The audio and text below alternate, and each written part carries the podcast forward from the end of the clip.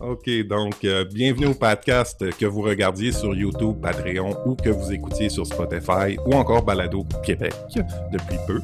Euh, le podcast, c'est un moment de rencontre avec des invités qui ont mis l'humain au cœur de leur démarche personnelle et professionnelle. Et puis à travers ces rencontres, ben, on explore les histoires de vie. Les histoires de vie pour essayer de comprendre comment et pourquoi on en arrive à faire ce qu'on fait dans la vie. Alors aujourd'hui, j'ai l'immense bonheur de recevoir euh, Maël Pelletier, étudiant en psychosociologie et slammer poète de la relève, également demi-finaliste sur la scène slam de l'Est, ainsi que David Goudreau, David Goudreau, romancier, poète et travailleur social. Alors bonjour, bonjour à vous deux. Salut. Salut. Salut Pat, salut Maël. Comment ça va? Plutôt bien. Je dirais que je suis euh, enchanté de, de, vous retrouver pour discuter euh, humain et littérature. Euh, j'imagine que ce sera nos, grands thèmes. Donc voilà. Puis de retrouver la belle salle de Saint-Fabien avec une belle relève dedans en plus, ça m'a fait chaud au cœur. Quand j'ai vu que Maël a réservé une salle de spectacle pour le podcast. qui était gros, le podcast.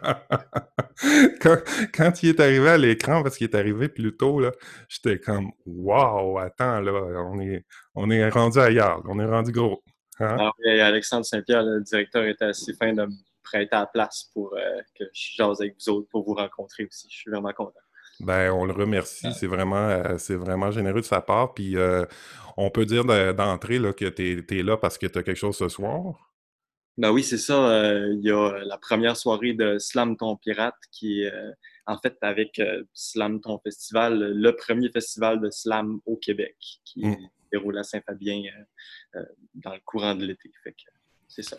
Bon, Et c'est ben Slam Ton Pirate? Ouais. Ouais. Il faut se craver un œil puis s'arracher une jambe pour avoir le droit de participer. Ben, tu sais, l'idéal, oui, mais non, mais euh, il y a une sorte de café en dessous, euh, ben dans le sous-sol, en fait, qui est euh, le pirate.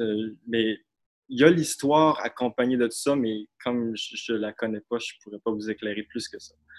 On fera un autre épisode. C'est ça, c'est ça. L'histoire du l'histoire de la salle.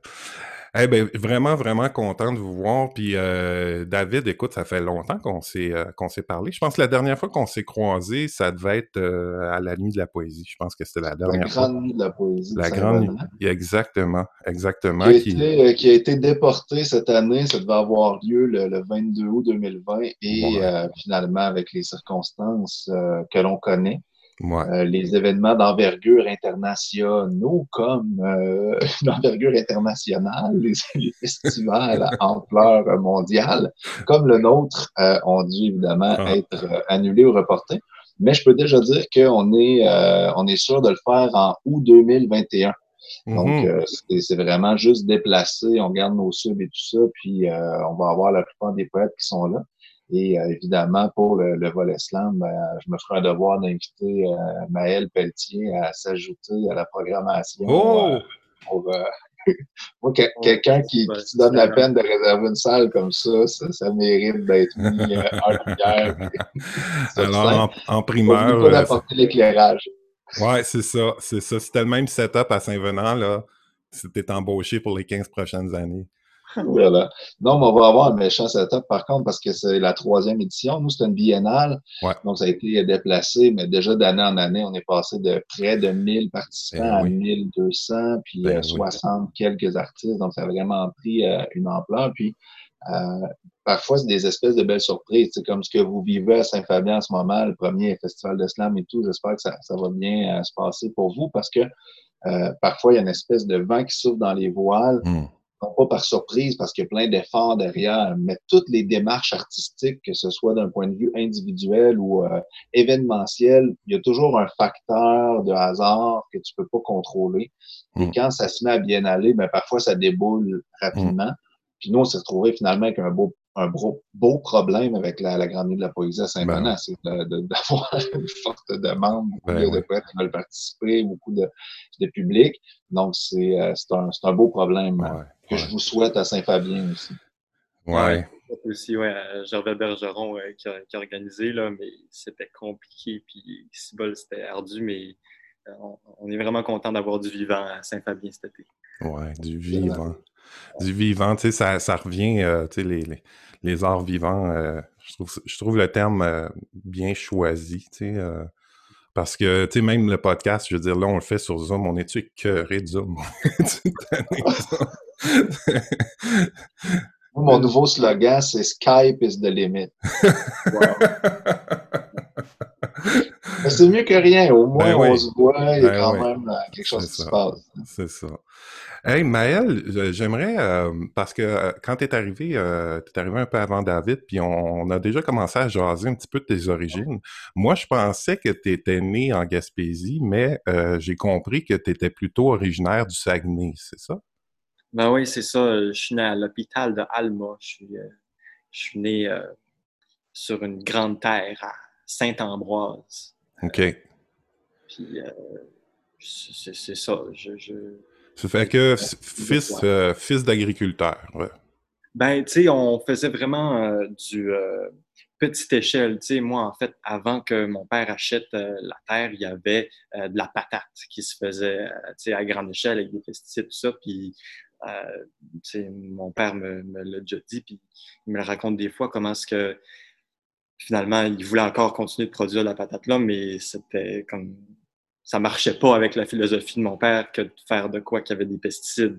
quand il est venu le temps de dire ben est-ce que vous voulez faire du, bio? Non, ben finalement ça, ça, a fini là. Puis on a planté des fraises un peu dans le champ, un tout petit peu, puis on a fait notre jardin aussi, mais petit échec. Ouais.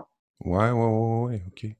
Puis donc du Saguenay euh, vers euh, l'est du Québec, ça s'est produit quand puis comment, ça? Ben, c'est ça. Il y, a, euh, il, y a, il y a, quand même un, parcours euh, du Saguenay. Euh, finalement, on est parti de là. On était un peu.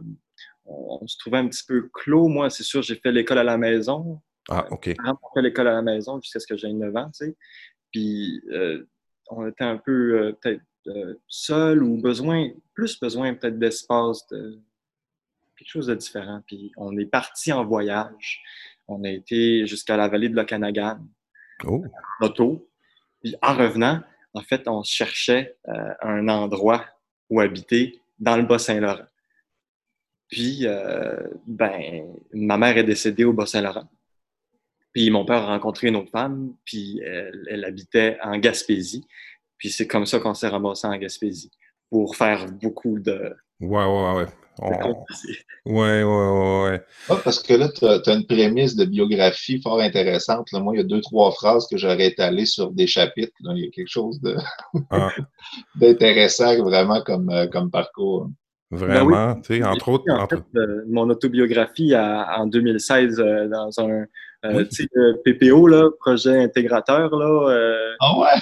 Ouais, en tout cas, ce genre de cours-là, là, mais j'ai participé aussi en même temps au Grand Défi bâti à ma région. Je ne sais pas si ça sonne bien, mais j'ai gagné le prix coup de génie culturel dans ce concours-là, puis euh, qui est un concours entrepreneurial. Puis mon projet entrepreneurial, c'était d'écrire mon autobiographie. Puis c'est ça que j'ai fait. C'est quand même. On l'enverra. Moi, ça m'intéresse. Ouais. Ouais, Moussa. Ah oui, ouais, ouais, ah oui, une copie à Pat, une copie à moi. Ouais, j'aimerais ça lire ça parce que c'est ça, avant la rencontre, là, tu sais, j'essaie de lire un petit peu sur, euh, sur mes invités, puis euh, je, je, regardais ça, puis là, je me disais, attends, une autobiographie à 16 ans, il euh, faut le faire, là, quand même, là. Mais là, j'écoute ton...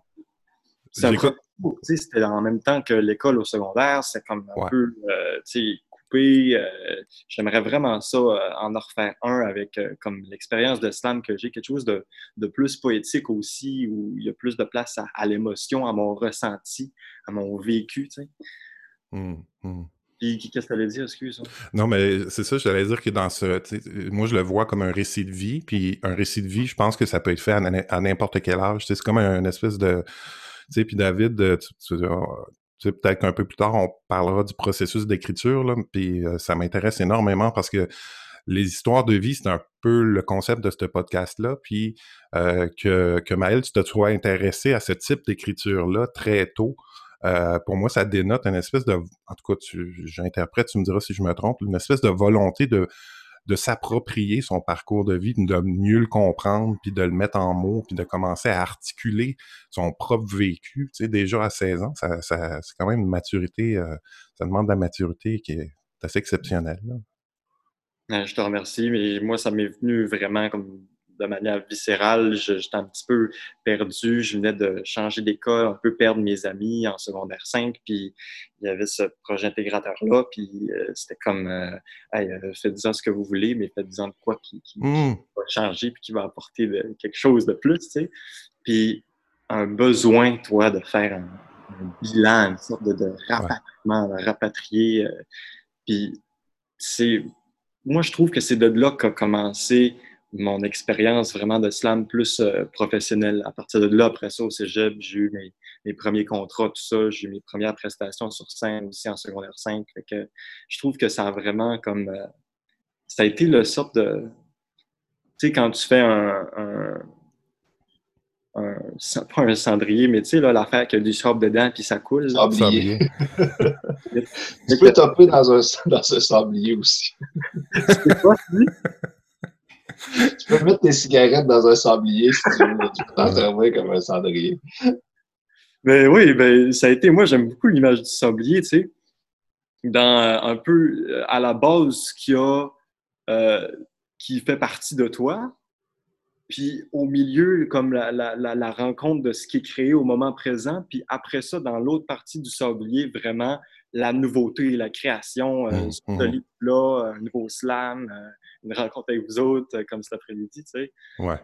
Ouais, ouais, ouais.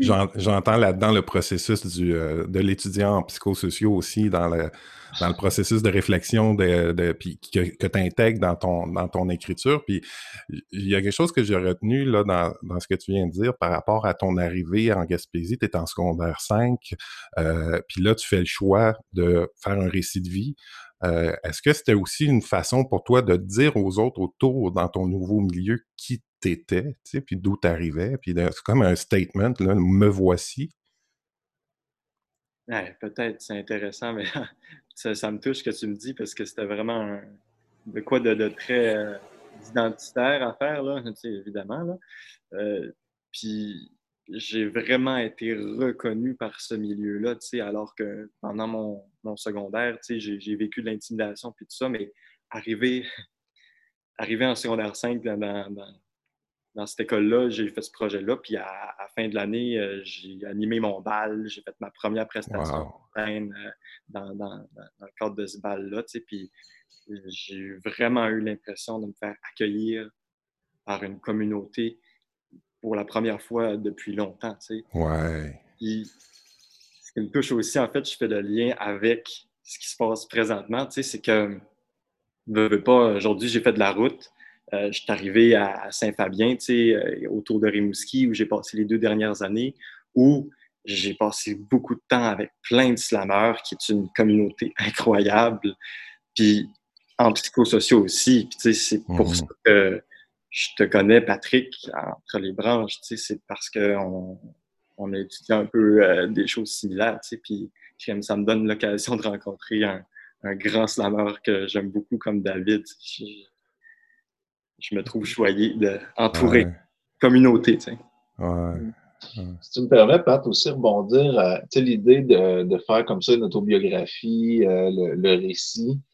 Euh, je pense qu'il y a une réalité, c'est que son propre vécu est toujours un matériau intéressant en littérature, peu importe la forme que tu lui donnes, que ce soit pour une chanson, un texte à réciter, un slam, peu importe, ou carrément des, même des, des romans. on dit d'ailleurs euh, qu'on n'écrit jamais que euh, sur soi-même. Moi, j'essaie de, de m'éloigner de ça, d'être vraiment dans la fiction, mais c'est sûr que je passe mes idées à travers mes romans.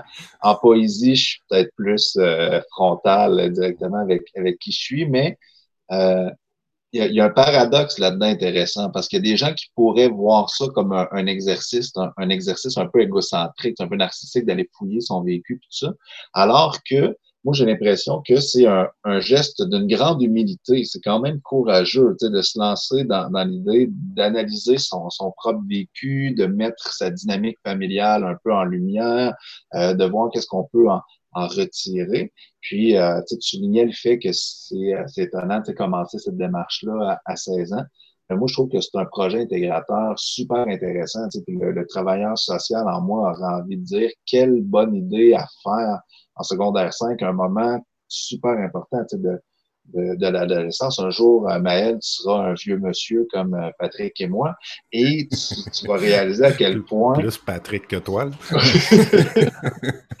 Mais il y a quand même une réalité où l'adolescence est une période hyper significative pour tout le monde, tout le monde, tout le monde. ce qui se passe entre 12 et 18, euh, c'est marquant, mmh. souvent bien plus que ce qui se passe entre 22 et 28, ou peu importe la tranche d'âge, tu es en transformation, c'est intense, c'est la vie sociale, c'est la personnalité qui se construit, c'est les premières fois et tout, tu sais, dans, plein de niveaux.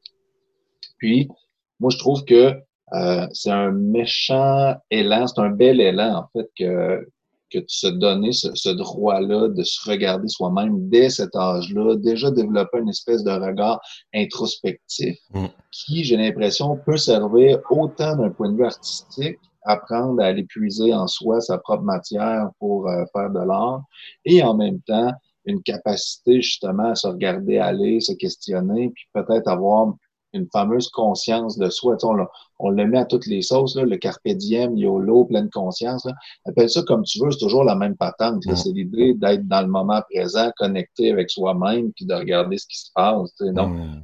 euh, je trouve qu'il y a de quoi dans, la démarche de Maël qui, euh, qui rejoint ça. Puis, euh, je me dis que ça pourrait être une espèce de, de projet, euh, pas de, de, de, société, mais au niveau euh, de l'éducation, peu importe, de, proposer éventuellement ça comme outil ah d'apprentissage, euh, pas seulement ah d'un point de vue artistique, mais vraiment pour justement intégrer pas juste la matière scolaire, mais son propre cheminement euh, psychologique, spirituel, euh, sexuel, tout au niveau de mm. l'adolescence qui se passe. C'est, euh, je trouve qu'en secondaire 5, c'est un, un, très beau moment pour faire ça.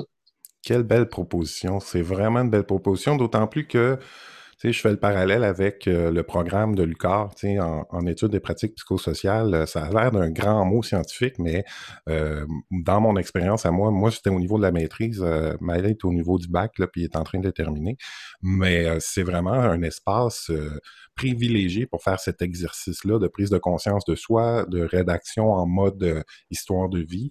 donc, je vois le lien là peut-être entre cette démarche-là en secondaire 5 puis ce qui l'a amené au bac, on pourra y revenir, mais euh, cette proposition-là que tu fais, David, je la trouve vraiment intéressante, puis elle pourrait être amenée au département, tu sais, à Lucar, justement, là, étant donné qu'il s'intéresse déjà aux, euh, aux, histoires de vie, puis à la, la pédagogie, euh, euh la pédagogie à travers l'écriture ah, à la première personne. Ça s'amène dans toutes les sphères de nos vies, finalement, parce qu'à chaque fois qu'on compte des histoires qui nous concernent, qui, qui, sont pleines de nous, mais crime, on amène l'autre à le faire aussi. C'est c'est ça. d'invitation directe de, de je, je, je m'ouvre à toi. Euh, je, suis prêt à recevoir aussi, il veut, veut pas. Comme moi, je le fais C'est une fonction un peu d'autorisation. On s'autorise, si on s'autorise à le faire, on autorise l'autre aussi à le faire. Fait que c'est, euh, Ça donne le droit. Exact. C'est quoi le, terme d'ailleurs? Il y a une approche, euh, je pense, africaine. le kassala. Le kassala, voilà, c'est ça le mot que je cherchais. J'avais participé à une espèce de, colloque autour du kassala à un certain moment. Je trouve que c'est une approche fort intéressante. Puis dans le fond, on voit que ça existe, probablement que ça prend d'autres noms dans d'autres dans d'autres cultures. Euh, je pense même qu'en littérature québécoise, ça a pris le nom euh, d'autofiction euh, chez, chez, bien des gens. Donc, il y a eu une grosse, grosse mode dans les dernières décennies. On y a encore un peu de, de récit. donc, je pense que instinctivement, l'idée de se raconter euh, a toujours été là d'une façon euh, ou d'une autre, que ça passe par, par le conte, par la chanson, mais quand on en est conscient et qu'on l'utilise euh, consciemment, puis dans une espèce de, démarche, tu sais, Maëlle parlait d'un bilan, mais ça peut aussi être une démarche au-delà du du bilan, mais vraiment une volonté consciente d'utiliser son propre vécu pour rejoindre le vécu de l'autre. Mm-hmm. On disait, bon, lui donner le droit de l'utiliser à son tour ou de s'en inspirer ou même de se reconnaître dans le nôtre, de pouvoir prendre nos mots pour se, les, approprier. Là, on est vraiment dans, dans quelque chose qui ressemble au, travail social, mm-hmm. c'est-à-dire de, reconnaître que dans plein de mm-hmm. sous-systèmes, l'humain est un animal social qui... Euh, s'identifier à l'autre et se construire euh, avec et à travers l'autre. Mmh, Donc, mmh. Euh, mmh. c'est intéressant. Puis, euh, moi, je suis moins sur, sur les saints slams que, que j'ai déjà été. J'ai compulsé en masse à, une autre époque, mais j'ai encore beaucoup d'amour pour ce, ce mouvement-là et cette idée de démocratiser la, la parole, que ce soit poétique, humoristique, peu importe, on pourra revenir à ça. Mais j'ai l'impression que ce qui fait que ça a fonctionné, cette espèce de forme-là qui est le, le, slam de poésie, c'est beaucoup justement euh, l'identité révélée en, dans une structure euh, très courte, trois minutes, euh, pas d'accessoires, pas de musique, débrouille-toi, puis fait réagir les gens. Puis, mm. dans le fond, pour faire réagir les gens, souvent, ça passe par une espèce de révélation, une espèce d'ouverture. Ça dépend où ça se passe. Je sais qu'aux États-Unis, ça a été entre autres super fort au niveau euh, identitaire. Euh, il y a beaucoup de, minorités qui, euh, qui ont réussi à prendre la parole publiquement à travers les micro-verts, à travers l'islam et tout ça. On a découvert des, personnalités artistiques super fortes aussi grâce à, ce mouvement-là. Mais c'est ça, j'ai cette, cette impression qu'on on parle aussi de, de ça Mmh. rendre mmh euh, la mmh. parole accessible. Ouais. ouais euh, c'est le fun que tu fasses le lien avec le Kassala puis le, le slam parce que euh, je l'avais je l'avais pas fait encore ce lien-là. Puis j'ai euh, participé il y a deux ans à un atelier de Kassala avec Jean Cabouta. Jean Cabouta qui est dans l'est du Québec aussi, là, qui est dans le coin de Rimouski, puis qui a amené le Kassala. Euh, je pense que c'est lui qui a amené le Kassala au Québec, si je me trompe pas.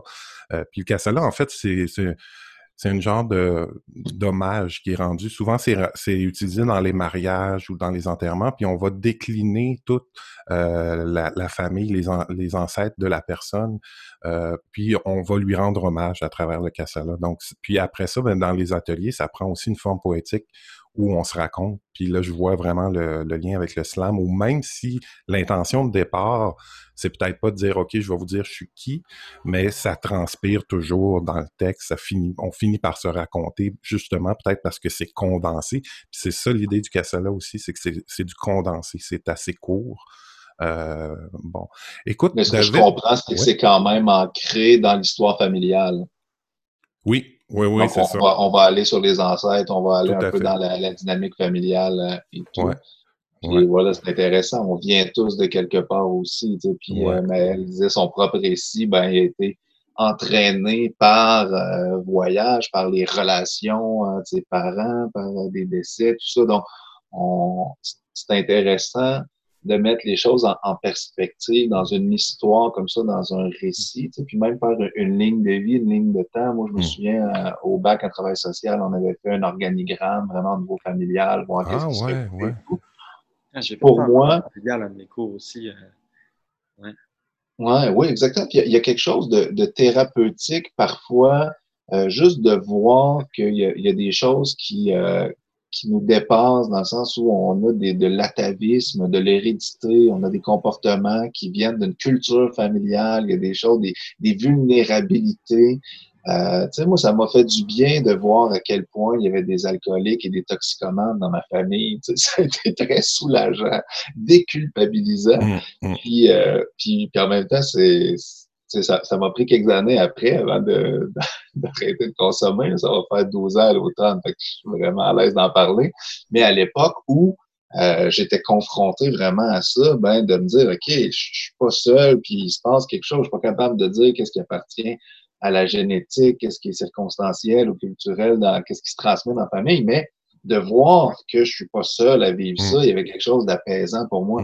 Donc, de pouvoir le mettre éventuellement dans un récit, dans un cassala, dans un poème, un roman, un texte, juste de dire, ben moi, j'existe, mais j'arrive de quelque part et je ne suis pas responsable de tout ce que je suis. Hmm. Par contre, aujourd'hui, ce dont je prends conscience à travers mon texte, mon poème, mon bilan, mon autobiographie, peu importe, à partir du moment où j'en ai pris conscience, que je l'ai matérialisé en dehors de moi, là, j'en suis responsable. Qu'est-ce que je fais avec? À ce temps que je le sais. Hmm. C'est là que c'est puissant, ça redonne du pouvoir. Mm. Le, fameux euh, empowerment, paraît que c'est, faut pas dire empouvoirment, d'ailleurs, c'est un comme mot. Mais, euh, c'est vraiment pas beau. mais euh, cette idée de reprise de pouvoir sur sa propre vie, ben, parfois, ça passe par euh, une espèce d'apaisement de son histoire personnelle, puis de son passé, puis de son histoire familiale. Mmh. Puis David, tu sais, euh, là, avec Maëlle, on était rendu dans, justement dans ce récit-là, à peu près en secondaire 5, en secondaire 5 en Gaspésie. David, tu viens de Trois-Rivières. Euh, on, on fera pas ta bio euh, step by step parce que je pense que comme tu es une figure publique, les gens commencent à le savoir là, que tu viens de Trois-Rivières. Mais ah. euh, je m'intéressais peut-être au fait de savoir à quelle époque tu es parti de Trois-Rivières puis pourquoi. Parce que ça fait quand même plusieurs années que tu es à Sherbrooke. Peux-tu nous dire un petit peu à partir de la, je sais pas à quel âge l'enfance à Trois-Rivières, t'es parti de là, pourquoi, comment? Je peux, te donner la date exacte d'ailleurs, c'est hein? assez savoureux. Euh, moi, j'ai fait euh, ma technique en travail social à Trois-Rivières. je voulais être écrivain, c'était clair depuis euh, l'enfance, je savais que je voulais être écrivain, mais euh, on m'a un peu détourné de ça avec bienveillance, en me disant que c'était euh, c'était pas un, métier d'écrivain, que sinon je pouvais devenir journaliste, en communication, mais vivre de sa plume au Québec, c'était pas réaliste. Eh, ça se peut. mais, euh, mais à l'époque, je savais pas que ça se pouvait. Je pense que les gens autour de moi, c'est ça, en, toute bienveillance, ils ont juste dit, ben, tu devrais essayer de te trouver un, un plan B, puis que ton plan B devienne le plan A, parce que Finalement, j'étais dans le travail social, je fais ma technique à Trois-Rivières, puis euh, ça m'a beaucoup intéressé. Je trouvais ça passionnant, puis en même temps, je me disais, ben, ça va me servir quand je vais me mettre à écrire plus sérieusement. Je découvre plein de trucs là-dedans euh, qui vont qui vont m'aider. Donc, j'ai décidé de poursuivre à l'université. Et là, pour, euh, pour l'anecdote, donc, je suis parti de Trois-Rivières à, à, 20 ans. Je me suis installé à, à l'université de Sherbrooke, au Montagnier, juste à côté des apparts. Avec oh, ma blonde de l'époque, on a aménagé là le 1er septembre et on s'est laissé le 11 septembre 2001. Grosse journée pour la oh. planète. Oh. Donc, mais, c'est épique. Un jour, je vais me servir de ça parce qu'écoute, c'est absolument euh, romanesque et non pas romantique, mais vraiment uh-huh. romanesque. Parce que pendant qu'on est en train de se laisser de, de façon un peu euh, brutale, ben, à la télévision, comme les images en boucle d'explosions et de trucs qui ah s'effondrent, c'est vraiment parfait. Là, au point de vue narratif, là, c'est, presque trop beau, tu sais, ça, mais c'était, la réalité. Et, euh, et finalement, ben, je suis resté quand même à Sherbrooke. J'ai fait, j'ai fait mon bac. Euh, je me suis réconcilié avec euh, cette personne-là en cours de route, mais en tout cas, j'ai eu d'autres, d'autres histoires et tout. Et finalement, ben, de fil en aiguille, je me suis mis à travailler comme TS à Sherbrooke. Puis au niveau artistique, ça a commencé à, à se développer. Euh, moi, déjà, j'allais dans les poésies, j'étais dans l'écriture, puis est arrivé 2008-2009, les premières soirées de slam, euh, slam du tremplin, animé par euh, l'inénarrable euh, Franck Poul. Et donc, moi, dans, les premières années, j'étais vraiment à fond dedans. J'étais, j'y allais vraiment régulièrement. Puis, j'animais aussi la, la Sainte-Sam à Trois-Rivières pendant trois ans, aller-retour de Sherbrooke à tous les mois pour l'animer. donc, j'étais vraiment là, là-dedans. puis, euh, puis après, ben, rapidement, je me suis mis euh, à l'écriture des romans, publier des recueils et tout. Là, je suis plus dans la chanson ces temps-ci. Je vais sortir un album cet automne. Cette année, j'ai écrit beaucoup euh, pour, entre autres, Luce Dufault ou Jean Cormier, mm Florence je dirais que ma particularité, c'est d'être un peu touche à tout, curieux de tout. toutes les formes d'écriture m'intéressent, donc mm. je, me promène d'une forme à l'autre. Puis, euh, puis maintenant, ben, je, je, ne fais que ça. Là. Je suis vraiment juste dans, dans l'art à temps plein. Le travail social me manque parfois. La relation un à un peut me manquer. Mais euh, j'ai l'impression d'en faire pareil un peu par la bande. J'ai gardé la, la, touche travailleur social. Ouais, ça c'est clair. Mais, on le voit bien dans ton parcours, là, puis dans tes choix. Je veux dire, euh, d'aller faire des ateliers en prison, des trucs comme ça. on le voit là que la fibre travailleur social, elle t'a jamais quitté. Mais moi, ce qui me fascine, parce que je savais pas ça de toi, c'est que tu as toujours voulu écrire. Donc, l'écriture est arrivée quand même assez tôt dans ta vie. Euh, est-ce que, est-ce qu'à ce, moment-là, même si ton entourage n'était pas super euh, en support dans ce projet-là, euh, est-ce qu'il y y a des publications, des trucs que tu as fait, que tu as gardé de cette, cette époque-là? Ou... Ben, en fait, mon, mon entourage était en soutien, j'étais stimulé parce que ils y croyaient malgré tout, puis ils le souhaitaient. Mais en même temps, c'est une réalité qu'au Québec, on n'est pas euh, sans romancier à pouvoir en vivre. c'est triste. Là, puis le problème, c'est pas qu'on manque de talent, c'est qu'on manque de lecteurs, on manque de lectrices, on manque de, mm-hmm. de, représentation médiatique, on manque de bien des affaires, mais on manque pas de talent. Puis mm-hmm. on devrait être beaucoup plus nombreux à pouvoir vivre de notre écriture. Mais euh, de, de, ces premiers euh, élans d'écrivain, en fait, il y a un, un document qui est resté. D'ailleurs, que je présente dans mon spectacle au bout de ta langue. Là, je devrais reprendre la tournée bientôt. Moi, j'ai été arrêté par euh, le, le, le, fameux coronavirus en plein milieu de la deuxième année de tournée. Il me restait à peu près un an, donc on va reprendre tranquillement. Mais dans le spectacle, je lis un extrait de ce premier roman-là que j'ai écrit à huit ans, dactylographié par mon père. Donc, il y avait quand oh, même un soutien logistique euh, au moins. À huit ans? qui était là. Soutien moral aussi, oui, à huit ans. Bon, c'est un roman de deux pages, mais environ pas fou. Ben mais, euh... quand même. Deux pages à huit ans, là? Oui, oui, c'est ça. C'est assez intéressant, euh, même d'un point de vue littéraire, je pense. Donc, euh, voilà. Alors, c'était là déjà à huit ans, cette volonté-là de, de, faire des livres. Puis, puis encore une fois, cette idée, donc, qu'on vient de quelque part, on se construit à travers les autres. Pourquoi est-ce que je lisais beaucoup, je voulais déjà écrire à cet âge-là? Parce qu'il y avait des livres chez nous, parce qu'il y avait une bibliothèque, parce qu'il y avait un intérêt, j'étais stimulé dans, dans ce sens-là.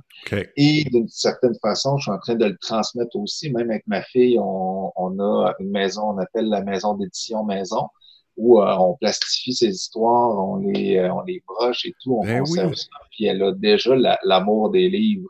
Donc, c'est un bel héritage à transmettre.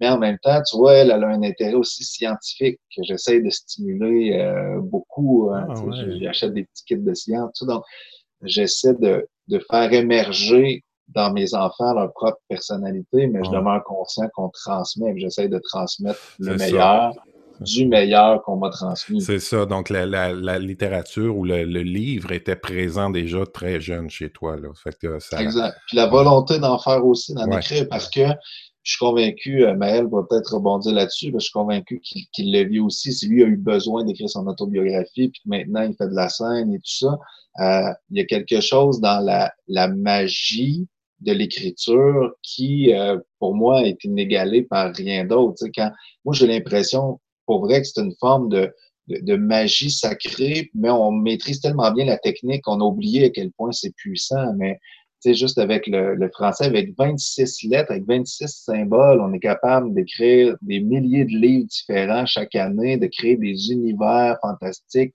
de, de faire de l'introspection, de la psycho, de développer des concepts abstraits, de la science.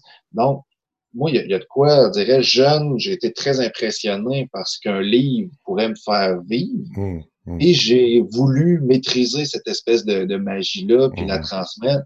Puis maintenant, j'essaie d'un peu explorer euh, les limites du carré de sable. Tu sais, comment on fait en chanson, comment on fait en slam, comment on fait en roman, en poème. Mais, mais pour moi, c'est toujours la même magie. De partir avec 26 symboles, de s'asseoir, d'agencer ça pour faire quelque chose qui va mmh. faire réagir le, monde. Mmh, mmh, Maëlle, euh, je ne sais pas si tu veux rebondir justement euh, sur ce que David dit. Toi, tu es, dans, notre, dans notre récit, tu es rendu en secondaire 5 en Gaspésie. Euh, ce besoin-là d'agencer des lettres pour, pour te mettre en action dans l'écriture, il, il, était déjà là avant. Mais à partir de, de secondaire 5, là, qu'est-ce que tu en fais de ça après cette année-là, justement, où tu es reconnu par tes pairs déjà dans ton milieu? Ça donne un boost. Tu sais, j'imagine que ça doit donner euh, quand même une certaine confiance. Puis, qu'est-ce que tu, décides de faire à partir de ce moment-là avec ça? Ben, moi, j'avais vraiment aucune idée d'où c'est que je m'en allais, comme ben du monde de mon âge à cet âge-là. Euh, ça faisait plusieurs années que je voulais devenir géochimiste. Moi, je ah ouais, je te dis, moi, je tripais sur euh, l'identification des roches et minéraux. Tu sais. Puis, mais c'était vraiment de quoi que j'ai l'impression, avec le recul, je, m'étais mis comme Ah, je vais faire ça, puis c'est fini là, au, lieu de. ça finit là. Au lieu de, continuer à regarder, à voir qu'est-ce qui émerge et tout ça, là, je m'étais vraiment fixé de quoi là, par peur de ne pas avoir rien. Ou, euh.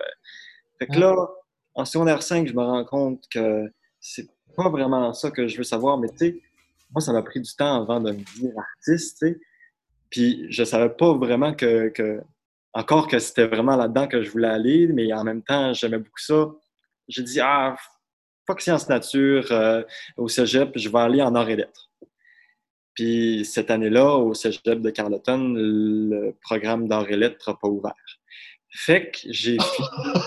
C'est tragique. Oui, quand même. Chanceux. Mais, tu sais, j'ai eu des liens avec euh, le, le, cours d'art et lettres avec euh, les, jeunes qui étaient là, bien sûr, euh, mes, pères, mais aussi avec les professeurs à travers, veux, veux pas, parce que je, pense que je, me serais bien trouvé là, tu sais, mais j'ai fini en sciences humaines avec maths, tu sais, j'ai fait comme. Wow. Mais à travers mon secondaire, tu sais, j'ai rencontré du monde qui euh, faisait du beat, puis moi, je me suis mis à, produire de la musique, puis euh, j'ai continué à, faire du slam, puis euh, aussi beaucoup influencé par le rap, là. Moi, j'écoutais beaucoup de Kendrick Lamar, beaucoup de, Logic, des rappeurs américains, puis dans le rap québécois, bien sûr, Loud, Corias, j'écoutais beaucoup de Rassure-moi, rassure-moi, Maël t'écoutais Manu Militari surtout. Je te dis, j'ai pas, j'écoutais pas Grand Corps Malade, j'écoutais pas tout, tout c'est un peu. Non, non, mais Manu Militari, c'est du gros rap keb, Au niveau du texte, tu fais pas mieux. Même pas. Ah non, mais écoute, dès qu'on raccroche, là, tu t'en vas te chercher les quatre albums de Manu Militari. En plus, c'est lui qui produit mon album à C'est moi. j'attendais, j'attendais, c'était quoi le lien de plug, là?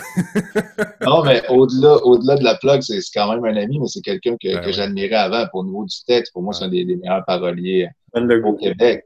Mais c'est bon comme lien parce que moi aussi, j'ai été très influencé par le rap. Excuse-moi, mais je t'ai interrompu. Vas-y, mais je trouvais que c'était primordial pour ton éducation qu'on ajoute euh, Manu Militari à ta liste. Écoute, David, t'as bien fait. Excellent. ben, j'écoutais aussi pas beaucoup de, rap québécois, même si j'ai nommé Loud Corias. Là, moi, j'ai, je viens de Saguenay, qui est comme la région la plus francophone du Québec, ça, je, le dis souvent, puis on dirait que je le dis souvent pour, pour me rappeler comment est-ce que j'avais peu de chance de rencontrer euh, l'anglais euh, dans ma vie. Puis, tu sais, comme de fait, moi, en Gaspésie, en secondaire 5, tu sais, mais avant, quand je suis arrivé en Gaspésie, c'est à cause que mon père a, rencontré une femme qui était... Euh, qui est nord-ontarienne, tu sais. Fait que j'ai eu mon contact avec l'anglais à partir de là. Puis en même temps, euh, au primaire, euh, m'amener euh, la toune Jacuzzi de Radio Radio pop complètement. Puis là, je suis comme Ah, on peut mélanger les langues. Puis j'y suis vraiment euh, comme le moment où j'ai commencé à écouter un peu de Radio Radio, puis vraiment ma rapification de mon slam. puis mon contact avec l'anglais est, important dans ma vie. Puis tu sais, c'est vraiment différent dans Montréal au niveau de, en région, c'est des petites communautés euh, qui sont en, déclin, veux, veux pas. Euh, on peut utiliser les mots qu'on veut, là, mais tu sais, c'est en plus, euh, il y a des conflits entre francophones et anglophones, tu sais, des petites guerres de clochers, là, tu sais. Puis j'ai vraiment pas euh, dans mon vécu, euh, l'expérience d'avoir été euh, euh, brimé dans mon français, ou d'avoir eu de la misère à, à, je sais pas moi, à m'exprimer en français. Ou, le, le, mélange de bilinguisme est très important. Hmm. Donc, l'anglais aussi, dans, même dans ta structure peut-être d'écriture, parce que tu sais, j'ai entendu un slam de toi, je pense que c'était il y a deux semaines, qu'il y a eu un, un Zoom du slam de l'Est, euh, puis c'était vraiment un mélange d'anglais et de français. Fait que c'est devenu même dans, ton écriture un son que. Est-ce que est-ce que c'est c'est parce que tu veux explorer cette langue-là ou c'est parce qu'elle fait partie déjà de ta façon d'écrire, de réfléchir, le, le... parce que tu parlais de beat, là, le rythme. Fait que est-ce que l'anglais pour toi, ça, ça, vient donner du rythme à ton, à ton écriture? Moi, j'ai l'impression que c'est un peu le choc entre euh, j'ai pas l'impression d'avoir eu euh, beaucoup de chance de rencontrer ça dans ma vie venant du Saguenay. Mm-hmm. Je rencontre ça par tout hasard, puis c'est comme un peu un, coup de foudre. C'est comme un peu de quoi de surprenant, en fait. Ouais, ouais, l'espagnol, tu sais, mais c'était l'anglais. Puis j'ai fait comme, oh, Caroline, il y, a un autre moyen de me de m'exprimer. Puis je peux même faire les deux en même temps. Mm-hmm. Puis un peu euh, jouer avec les règles de la mm-hmm. langue. Puis est-ce que. Le, côté euh, américain qui est, tu sais, en écoutant du Kendrick Lamar, tu sais, Will Smith aussi, il a, fait du rap aussi. Euh, récemment, il y a un album de Jonah Lucas qui est sorti. C'est tout le côté afro-américain aussi. Mm-hmm. J'ai écouté la série Get Down sur Netflix, je sais pas si vous connaissez, là, mais c'est comme sur les origines du rap, là, euh, pendant le grand blackout de, de, New York, genre, je pense, dans les années 80, mais bref, comment est-ce qu'ils sont partis avec, euh, tu sais, euh, à, peu près rien pour faire un mouvement euh, vraiment mm. intéressant. Ça, donne peut-être aussi le, le, lien avec le slam, tu sais, qui aussi a des racines, tu sais, David, tu le disais, là, souvent américaines, des minorités, donc afro-américaines. Mais en même temps, en même temps, par contre, moi, je trouve, ça peut être très intéressant, cette exploration de la langue, d'utiliser l'anglais, mélanger différentes langues, euh, des phonétiques différentes qui se rencontrent euh, à travers ça. Puis en même temps, oui, il y a une origine américaine, mais j'ai l'impression que dans, dans, chaque pays qui s'est approprié ce jeu-là, parce qu'il ne faut pas oublier que l'islam, à la base, c'est un jeu, c'est pas un genre musical, c'est pas, même pas un, genre littéraire, c'est mm-hmm. un jeu, puis c'est un cadre où on va dire des, des textes et euh, il y, a, il y a, une façon de dire à un moment donné qui s'est développé, qui a, qui a bougé, qui revient, mais euh, tout ça pour dire qu'au niveau identitaire, il y a de quoi de très, très personnel quand tu montes tout seul sur une scène avec ton texte, tu le déclames, puis euh, moi, à partir de là, je respecte peu importe ce que tu vas faire, tu as le courage de monter sur mm-hmm. scène, peu importe la langue que tu vas utiliser je trouve ça intéressant, tu sais, Maël qui, qui dit, dans un point francophone, au coup de foot pour l'anglais, je décide de le mélanger, euh, c'est intéressant. Mm. Mais pour moi, c'est aussi intéressant la personne qui va se dire, non, mais moi, ça me dérange l'anglicisation de, de, ma langue, puis euh, je, veux, qu'on parle français, puis moi, je vais faire un effort pour faire des textes en français québécois ou même en français international ou mm. peu importe euh, je, tiens à dire qu'on parlait de culture tantôt, de culture familiale, de culture euh, vraiment de société, dans, de communauté dans laquelle on évolue. Mais pour moi, à partir du moment où tu fais une performance artistique, tu es en train d'exposer ta culture personnelle. Mm-hmm. Ça, c'est vraiment très, très personnel. Puis, je trouve ça intéressant d'avoir la discussion avec, euh, avec Maëlle parce que probablement que je ne l'écouterai plus de la même façon dans la mesure où je sais pourquoi lui il a choisi de, le faire en anglais. Puis, euh, l'idée, c'est pas du tout un enjeu moral. On n'a pas à en discuter ce qu'il devrait le faire ou pas. Euh, moi, je trouve ça juste intéressant, sachant que, OK, wow, c'est un choix vraiment mm. personnel par souci ou volonté d'embrasser cette langue-là avec qui il était peu en contact et finalement, lui, il veut y aller. Alors que moi, je suis plutôt dans une démarche euh, de, de, défense de la langue et tout ça d'une certaine façon. Puis euh, même sur l'album, on a laissé quelques termes en anglais. Euh, moi, je ne considère pas du tout que, que, je me rapproche du franglais, mais pour moi, c'est un gros enjeu juste de laisser sur une chanson euh, c'est dead plutôt que c'est mort. on en parle. Pourquoi est-ce que je dis c'est dead plutôt que c'est mort? Et à quel point est-ce que. T'en as pour deux ans d'entrevue sur le, juste ce mot-là, c'est sûr. on, va, te le ramener. Non, ben vous, vous pourrez voir, c'est ça, je, je justifierai en temps et lieu. Mais finalement, j'ai décidé de le laisser, par exemple. Mhm. Pourquoi? Parce que moi, dans ma culture personnelle, même si je défends le français québécois, même si je suis un amoureux du français, euh, je l'utilise, cette expression-là. Mhm. Donc, dans l'oralité, dans mon oralité à mhm. moi, ça existe, l'expression c'est dead. Donc, euh, j'ai décidé de le, de le laisser. Puis c'est pas juste pour avoir euh, une rime ou euh, une inspiration, quelque chose. Ça a du sens. Et à partir de là, voilà, puis à partir de là, c'est vraiment une question de culture personnelle et t'adhères au choix de l'artiste ou pas. Et, euh, et là, j'entends la raison derrière la, démarche artistique de Maël. J'entends pourquoi lui décide d'utiliser un mélange de français et d'anglais. et ça, ça rend la chose encore plus intéressante pour moi en, sachant la, pourquoi. En ayant la démarche artistique derrière, ben là, je vais l'écouter autrement. Tu regardes le scandale qu'il y avait eu euh, il n'y a pas si longtemps avec euh, Pelado, dans un spectacle où euh, il crie au... En français! en français.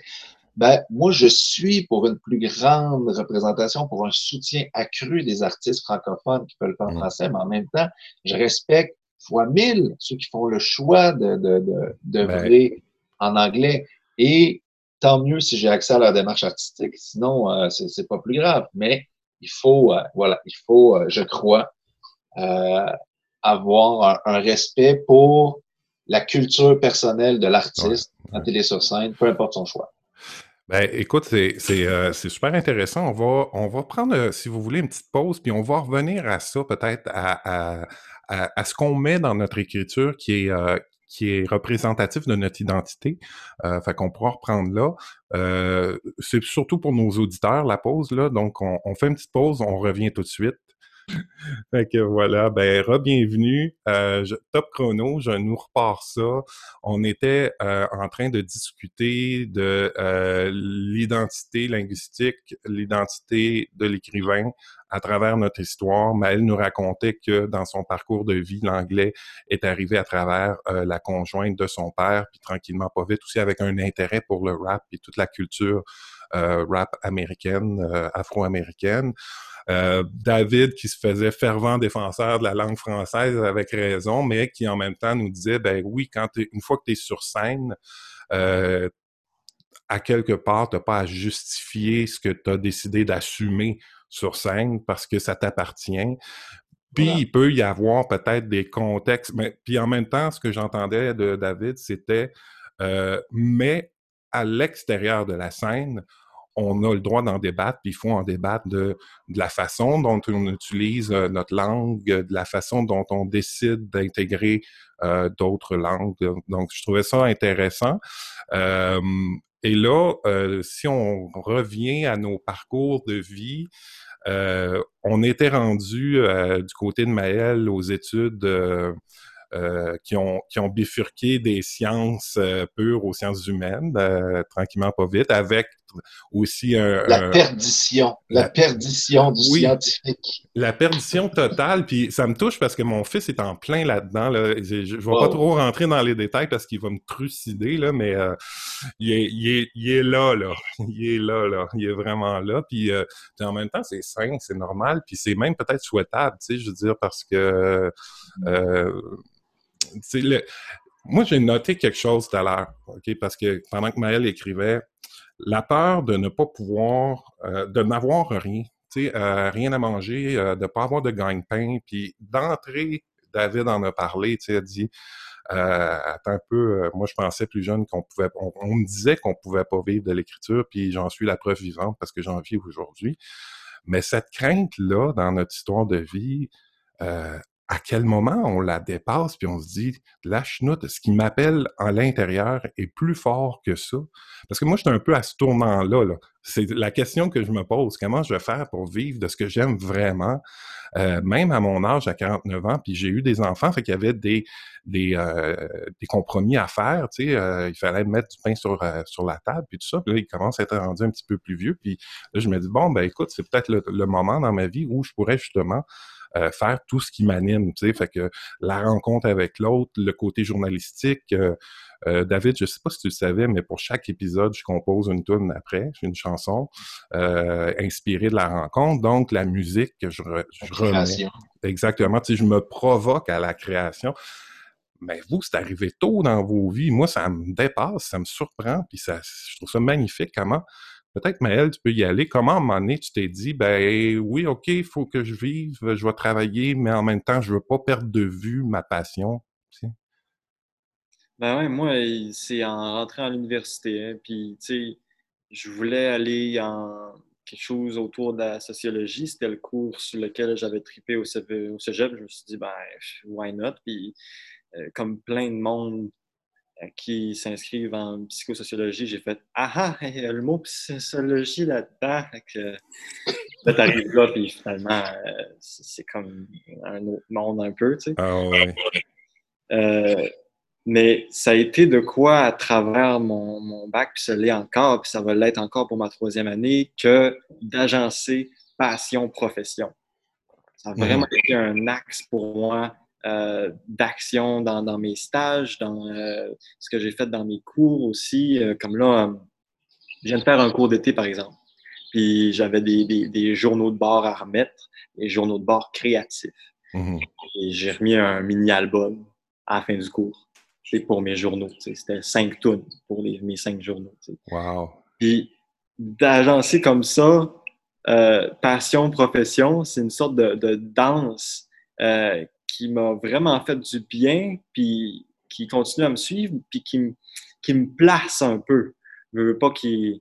Parce que quand je fais une action plus pour, euh, pour, le slam, ben là, euh, je vois ce que ça me fait, je vois aussi que ça m'attire, aussi que ça me donne le goût. Quand je fais une action plus comme euh, psychosociologue, comme en animation, en formation, en coaching, je vois ce que ça m'apporte aussi.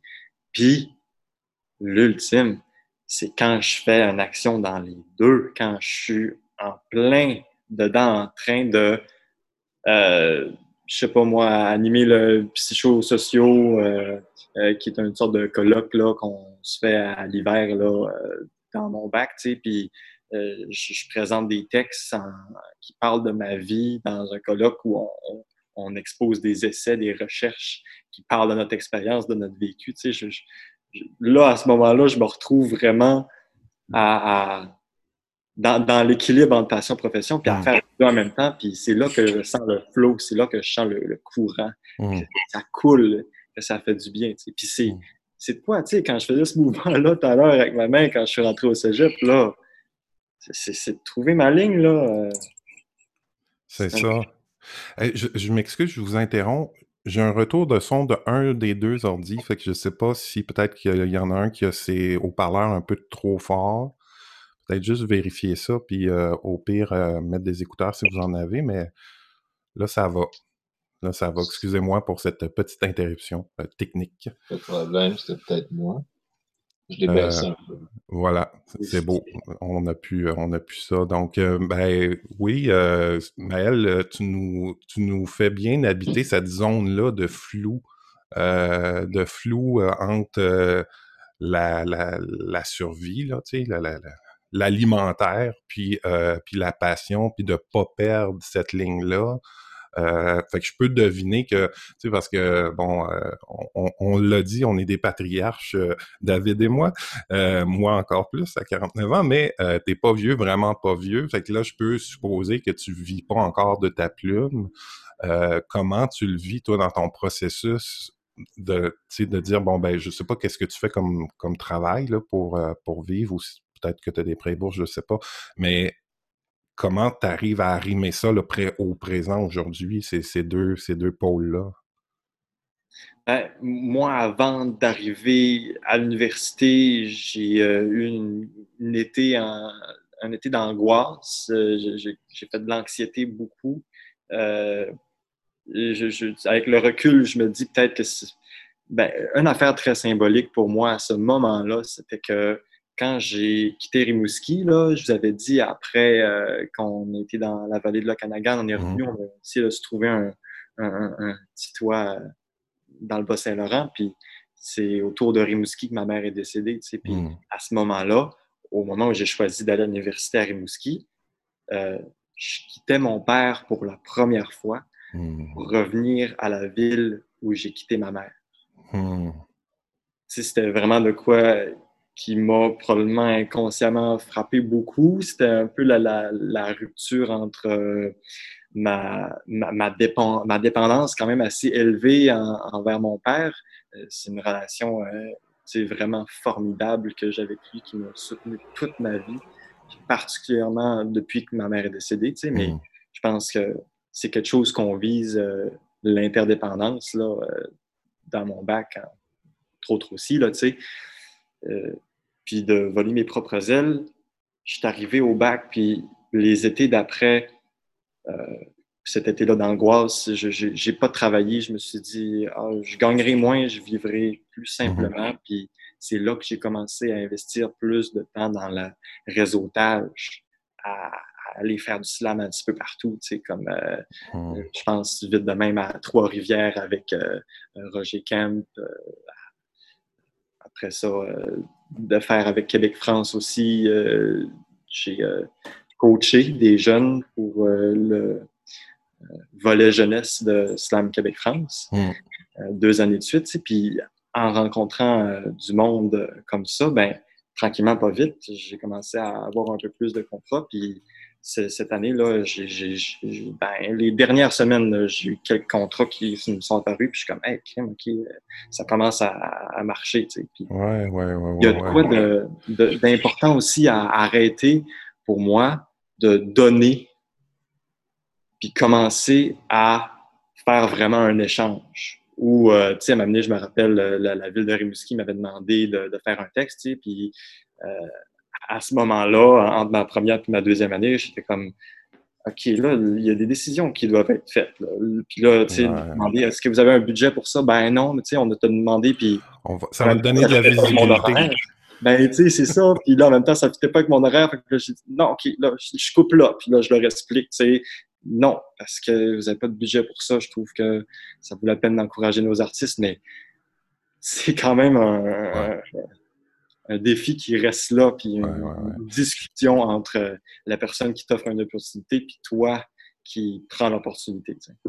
Ben, moi, je salue ça, ce courage de faire ça, parce que euh, on le sait, hein, que ce soit les musiciens, les auteurs, les slammers, euh, cette fameuse phrase-là, tu sais, ça va être bon pour ta visibilité. Là, à un moment donné, c'est comme, ben, regarde, moi, quand je fais venir un, électricien à 85 de l'heure, euh, je suis pas sûr que si je lui lançais ça, c'est, m'a parlé de toi, euh, m'a parlé de toi, t'es un bon gars, pas sûr que ça va marcher.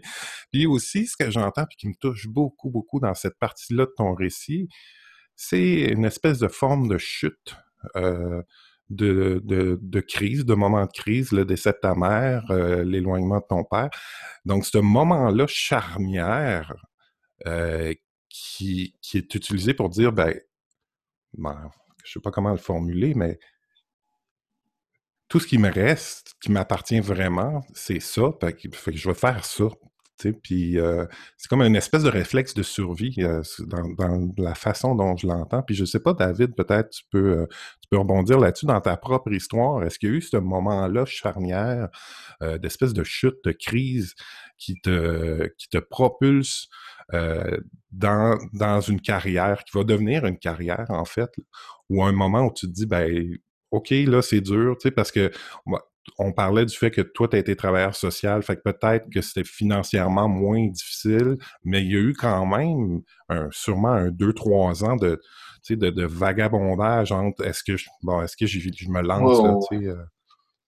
En fait, de, de, choisir la vie euh, artistique à temps plein, c'est un, un, choix euh, courageux, peut-être même téméraire par moment, mais c'est un choix qui, qui, est important à faire. Puis, euh, on revient avec cette idée d'alimentaire, puis comment se, se nourrir et tout, mais euh, on est quand même euh, au Québec, personne ne va mourir de faim. Même le poète le moins publié trouve les moyens de, manger. Puis, pour moi, c'est un choix très noble aussi qui peut être fait de dire, ben moi, je vais être dans, la pauvreté, mais je vais faire seulement ce que j'ai envie de faire. Mmh. Puis les deux exemples qui me viennent en tête, c'est Jean-Jacques Rousseau, quand même, hein, qui n'est pas des moindres, mais qui, par une espèce de de responsabilité, de dignité intellectuelle, a été le seul de sa gang des Lumières à pas être financé par les rois de Prusse puis les, euh, les reines de Russie puis euh, les euh, mmh, donc mmh. ultimement on peut faire ce choix-là puis plus près de nous vraiment plus près il y a Yves Boisvert qui est un de nos grands, grands poètes, euh, qui habitait d'ailleurs à Trois-Rivières et à Sherbrooke, un poète de, l'avenir, puis euh, à la base, mais Yves Boisvert, qui aurait pu, puis il disait, il aurait pu aller enseigner à l'université, il aurait pu avoir euh, bien des emplois autour de l'édition, mais lui, il voulait pas, lui, il a décidé de vouer sa vie à la création, donc lui, ce qu'il vivait, de ses maigres bourses et de la vente de ses recueils de poésie. Puis c'était mmh, ça le, mmh, mmh. choix qu'il avait fait. Puis il a toujours été euh, en phase et, cohérent avec ça. Puis euh, il avait, je crois, une autre forme de richesse, ne serait-ce que dans cette euh, posture-là. Moi, je suis un poète, et si la société ne trouve pas que ça vaut la peine de, de me rémunérer à la hauteur de la valeur de mon art, ben ils vont m'avoir d'en face avec ma pauvreté et mes recueils de poésie. Ouais, ouais, ouais.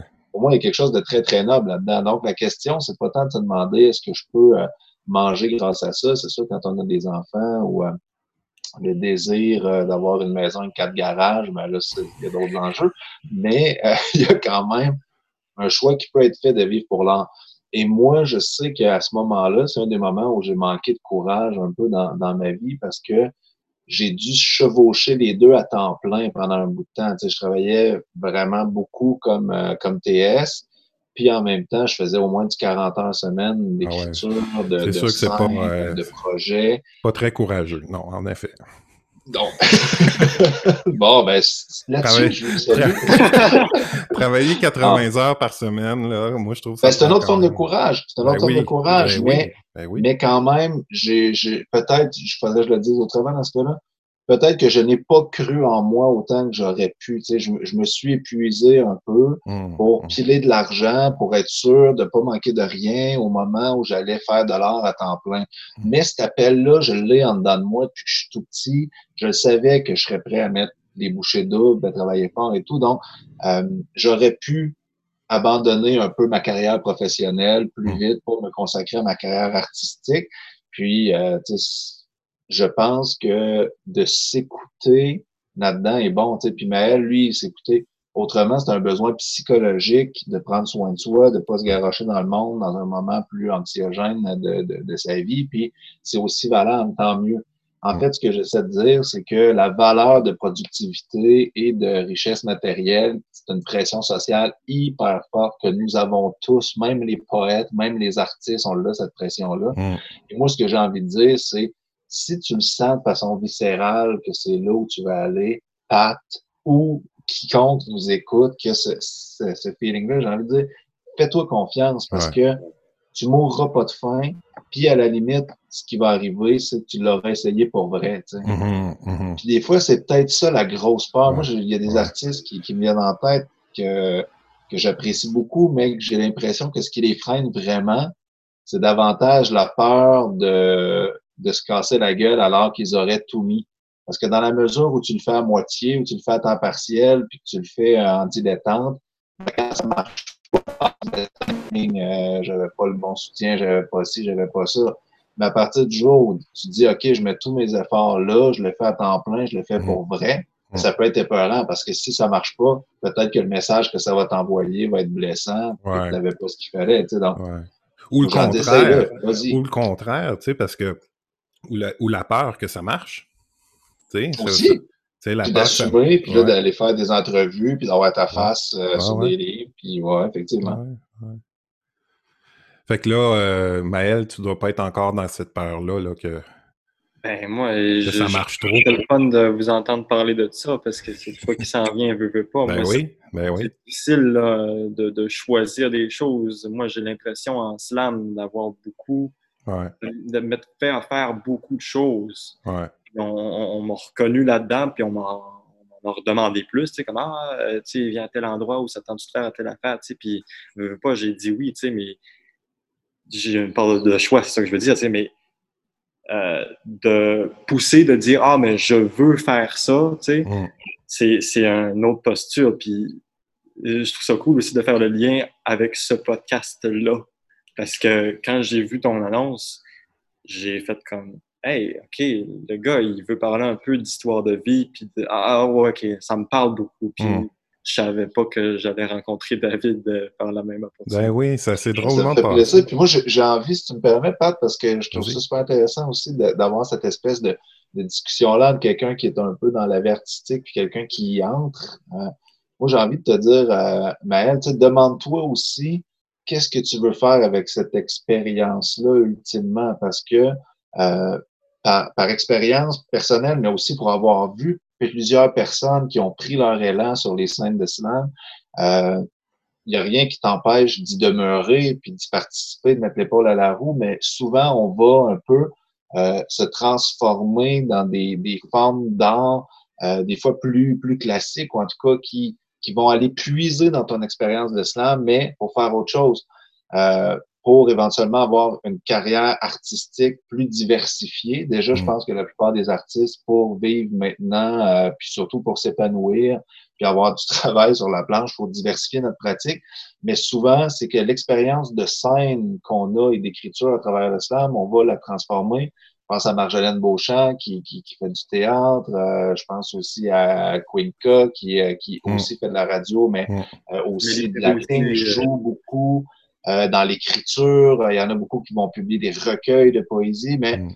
je trouve ça intéressant, toi qui, qui commences vraiment à, à vivre euh, cette espèce d'élan important que la scène slam peut t'apporter, ben, te dire, OK, mais dans cinq ans, dans dix ans, mm. euh, est-ce que de un, je vais être encore sur ces scènes-là?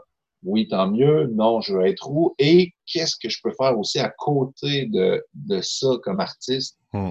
pour diversifier ma pratique et surtout transformer cette expérience-là? Parce que pour moi, c'est important. Les deux, on, a passé, on passe par là, mais euh, pour moi, c'est pas une finalité en soi.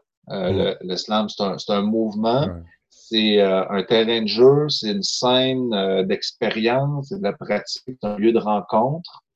Mais j'ai l'impression que c'est aussi une vague qui nous porte vers un ailleurs qui va être différent d'une personne à l'autre. Mmh, mmh. Donc, moi, je savais déjà que c'était les livres, je savais déjà que ça allait être écriture et ce qu'on m'a dit, c'est que l'expérience de scène m'a permis de m'approprier l'oralité puis que ça paraît dans, dans mes mmh, livres, que c'était ben écrit pour être dit, pour ben être lu à, ben voix haute. Donc, ça m'a servi dans ce sens-là.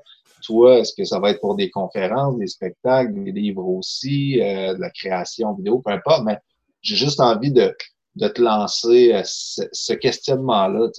Demande-toi c'est quoi l'élan que tu vas prendre avec ça. Wow, OK. Super. C'est le fun. C'est le fun. vous êtes beau à voir dans cet échange-là parce qu'il y, a tellement d'amour euh, pour le métier, puis d'amour pour euh, le processus, puis cet appel-là de dire euh, ne nous mettons pas de barrière. On, est toujours en expérimentation, je le pense. Puis justement, on, on peut envisager aussi d'ouvrir ça, le, mode d'écriture, de le transformer, de le faire vivre dans d'autres médiums. Euh, euh, David, moi, je t'ai entendu dans de la chanson. Euh, là, là, tu parles que tu écris pour aussi des, auteurs, compositeurs, interprètes du Québec. donc, tu as, commencé à diversifier. Puis, j'en profite parce que là, j'ai en main la Bête. Mon premier roman. La Bête. Puis euh, j'ai retenu un, petit passage que C'est-tu correct de lire un J'ai-tu le droit de faire ça, de lire un passage? oui, tant, tant qu'il est, mis en contexte que c'est de la fiction, que c'est pas une citation de David Goudreau, mais du personnage. Ah ben là, tu viens de me couper l'herbe sous le pied, c'était juste. Parce que on, a parlé d'identité, puis tu sais, David, il disait avec le sourire, dans le slam, c'est peut-être plus moi qui parle, mais dans mes romans, c'est de la fiction, tu sais, puis on, on veut vraiment séparer le personnage. Mais pourquoi, pourquoi je veux lire cette citation-là maintenant? C'est parce qu'on est en train de discuter euh, des horizons d'écriture, tu sais, puis de, pour Maëlle, des possibilités de, de ce qui peut advenir, tu sais. Puis moi, je te lisais parce que je suis un nouveau lecteur de David Goudreau, je dois m'en confesser et je m'en excuse. tant mieux, tant mieux, il en faut des nouveaux lecteurs. Puis c'est grâce à Isabelle Simoneau qui m'a prêté la trilogie. Eh, merci ah, Isabelle. Une grande, une grande dame. Ouais. Je la saluerai de ma part. Ben ouais, je l'adore Isabelle. Puis euh, ben là, je tombe sur un petit passage. Puis là, j'étais en train de lire ça, puis je me disais, My God, c'est donc bien punché. Tu sais, euh, puis peut-être que le choix de cette écriture-là, c'est parce que tu te mets dans la peau de ce jeune-là, tu sais, euh, qui fait pas des phrases là, qui font quatre paragraphes, là, tu sais, fait que... Euh, puis là, je me disais, mais t'as-tu déjà envisagé d'écrire pour l'humour? Tu sais, parce qu'il y a quelque chose d'humoristique là-dedans, puis tu sais, le, Oui, absolument. Tu sais, les liners, ben, ben, les liners en humour, tu sais...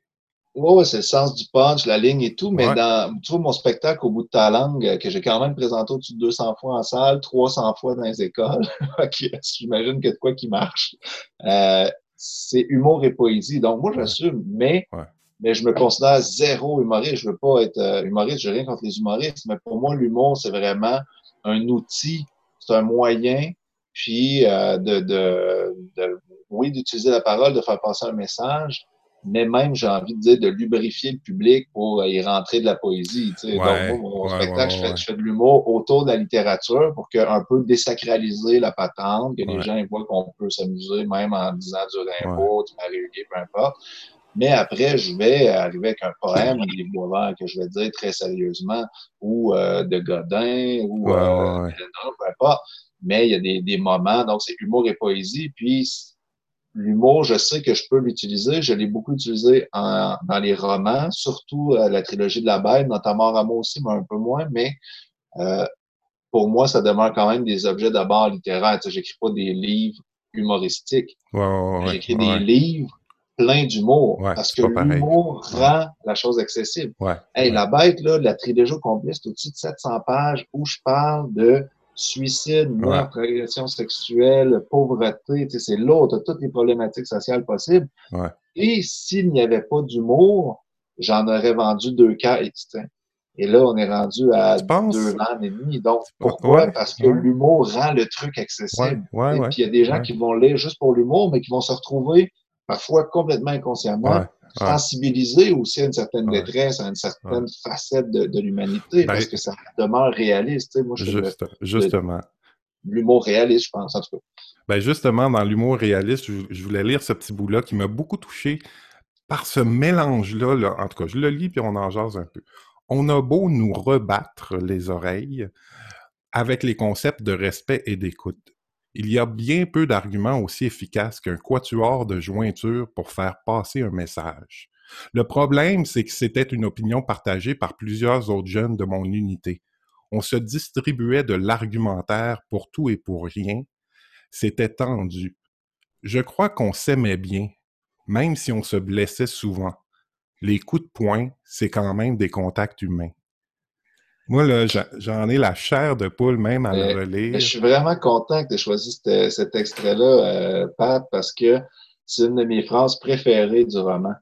Les coups de poing, c'est aussi des contacts humains. Puis moi, je, le crois profondément, ça. Puis avant, je mets de l'humour, imagine des jeunes de San Jeunesse qui se tapent sa gueule dans l'unité. Puis tu peux le lire comme ça, c'est juste drôle, tu continues le récit. Mais si tu veux, tu t'arrêtes à te le demander. Puis, au sens littéral, c'est un contact humain, mettre ta peau d'en face de quelqu'un d'autre. Il y a un contact physique, mais c'est aussi un contact humain super fort dans, ce que tu envoies à l'autre. Puis, euh, on dit parfois la haine n'est jamais loin de l'amour, mais moi, j'ai connu, autant dans ma vie personnelle que, que professionnelle comme TS, j'ai jamais connu personne qui euh, exprimait de l'agressivité ou de la violence qui n'était pas maladroitement, inadéquatement dans une recherche mm. d'amour, mm. de reconnaissance, mm. d'appartenance. Euh, c'est quand on est au, bout de nous-mêmes, de nos capacités, qu'on se met à, crier ou à frapper ou à... il peut y avoir quelque chose de pervers, il peut y avoir une recherche de contrôle, mais même le pervers narcissique qui essaie de contrôler par la violence est en train d'essayer de vivre, en train d'essayer d'être un humain d'une certaine façon. Puis moi, c'est ça qui m'intéresse chez, chez, la bête humaine, c'est sa difficulté, ma difficulté peut-être aussi à être en relation euh, simple et saine, réussir à communiquer, à rentrer en contact avec l'autre. Tu sais, c'est fascinant. Puis que ce soit par la littérature, la psycho, la socio, on est quand même tous sur le même sujet qui est être en relation les uns avec les autres. Et la relation humaine, ben, ça peut aller jusqu'à la violence physique ou encore, une fois, on est en relation avec l'autre. Ben, tu sais, je t'imagine pas donner euh, des claques à la gueule, là, mais là, tu viens de te commettre. J'ai entendu là-dedans la bribe de l'ouverture au fait que dans ce personnage-là, il y a un peu de toi, il y a un peu de tout le monde, dans le fait. Bon, fait, que sa ligne d'ouverture pour vendre son podcast, il va mettre ça partout. David Boudreau admet qu'il est une bête violente. une bête violente. Ah, merci, j'y aurais pas pensé tout seul. Fait que ça va être ça l'extrait. ah ouais, on est, tous à quelque part dans, dans dans nos textes, mais peut-être, en tout cas, au moins dans, dans nos intérêts, dans mm-hmm. nos, nos, mm-hmm. réflexions. Je pense que les trois, peut-être notre point commun, c'est ça, c'est ben, l'intérêt pour la, les relations humaines. Ouais. Puis, puis tu sais, dans le contexte actuel, en plus, là, c'est peut-être pour ça que ça m'a fait réagir autant, c'est que d'une part, ben, on en parlait, je trouve que dans cet extrait-là, il y a à la fois le drame et l'humour, euh, puis il y a à la fois le reflet sociale d'une réalité. Tu sais, on, je rentrerai pas trop là-dedans parce que je je veux pas que ce soit un podcast d'actualité ou de trucs comme ça, mais on le voit l'enflammement sur les médias sociaux présentement autour de sujets bien précis, puis la polarité que ça crée, puis la violence des discours entre les gens, puis entre des gens qui, qui des fois se connaissaient comme amis, puis que tout d'un coup, pouf, là, ça éclate. Euh, ben dans cet extrait-là, moi, je me j'ai comme eu ce réflexe-là de dire Hey, Colin, ça se passe entre des gens qui n'ont pas forcément tous les problèmes de ce jeune-là. -là, c'est des, des, gens qui, sont, qui sont vous, qui sont moi, euh, puis qui finissent par éclater, puis, puis avec aussi, j'entends là-dedans cet appel-là d'exister, d'être entendu, de vouloir entrer en contact avec l'autre, mais de façon euh, des fois vraiment pas appropriée. Là, tu sais, euh. Voilà, il n'y a, rien à rajouter là-dessus. Ben, elle a sûrement quelque chose à rajouter, il y a plein de réponses. Ben, je suis plein de réactions, je rebondirai tout le temps, là, vous me faites capoter. Ben, euh, vas-y, vas-y, vas-y. Mais moi, ça me fait penser à quand j'écris des textes, des fois que je sais pas trop qu'est-ce que je dis, puis quelques semaines après, je regarde, puis je me dis Ah, tabarnouche, c'était comme ça que je filais à ce moment-là. C'était ça que je vivais à ce moment. hmm. C'était encore ça que je vis à ce moment-là. Au coup, donc, c'est donc bien loin tout d'un coup, même si ça fait rien que deux semaines. Tu sais. Hmm. Puis il y a comme des, images tu sais, qui viennent à, à, à l'écrit. Tu sais. Est-ce que dans c'est intéressant parce que ça, ça, nous amène à la relecture. Euh, Est-ce que David ou Maël, vous faites ça beaucoup, vous relire, puis tu sais, ou laisser ça dormir, puis dire Ah ben là, je le relis, puis là, ouais, c'est ça, je découvre des nouvelles choses là, sur, euh, sur ce que j'avais écrit. Ah, je suis curieux, ben, David. Juste rebond. Vas-y, euh, ben, Maël, juste rebondir ce que tu disais, parce que moi, je pense que c'est la principale force de la poésie le fait qu'on peut être ambigu, qu'on peut être dans l'image et tout, c'est qu'on exprime des choses très clairement sans même les voir nous-mêmes, mais quand on se relie, elles sont claires pour nous. Puis moi, c'est ce que je dis beaucoup dans les ateliers de, création. Vous n'êtes même pas obligé de vous comprendre vous-même. Si ce que vous écrivez, ça a du sens, euh, même de façon diffuse, mais que pour mmh. vous, c'est ce qui doit être écrit à ce moment-là, c'est correct.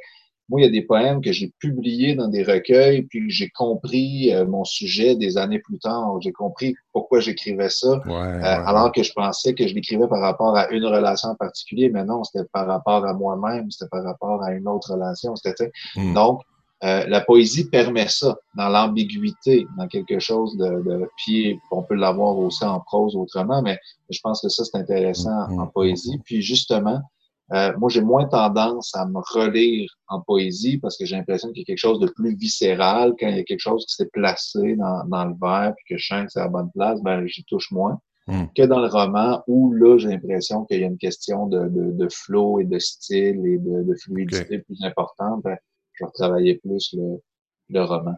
Okay. Je sais pas, Maëlle, toi, si tu apprends tes, tes textes par cœur pour la scène, est-ce que tu les retravailles en cours de route?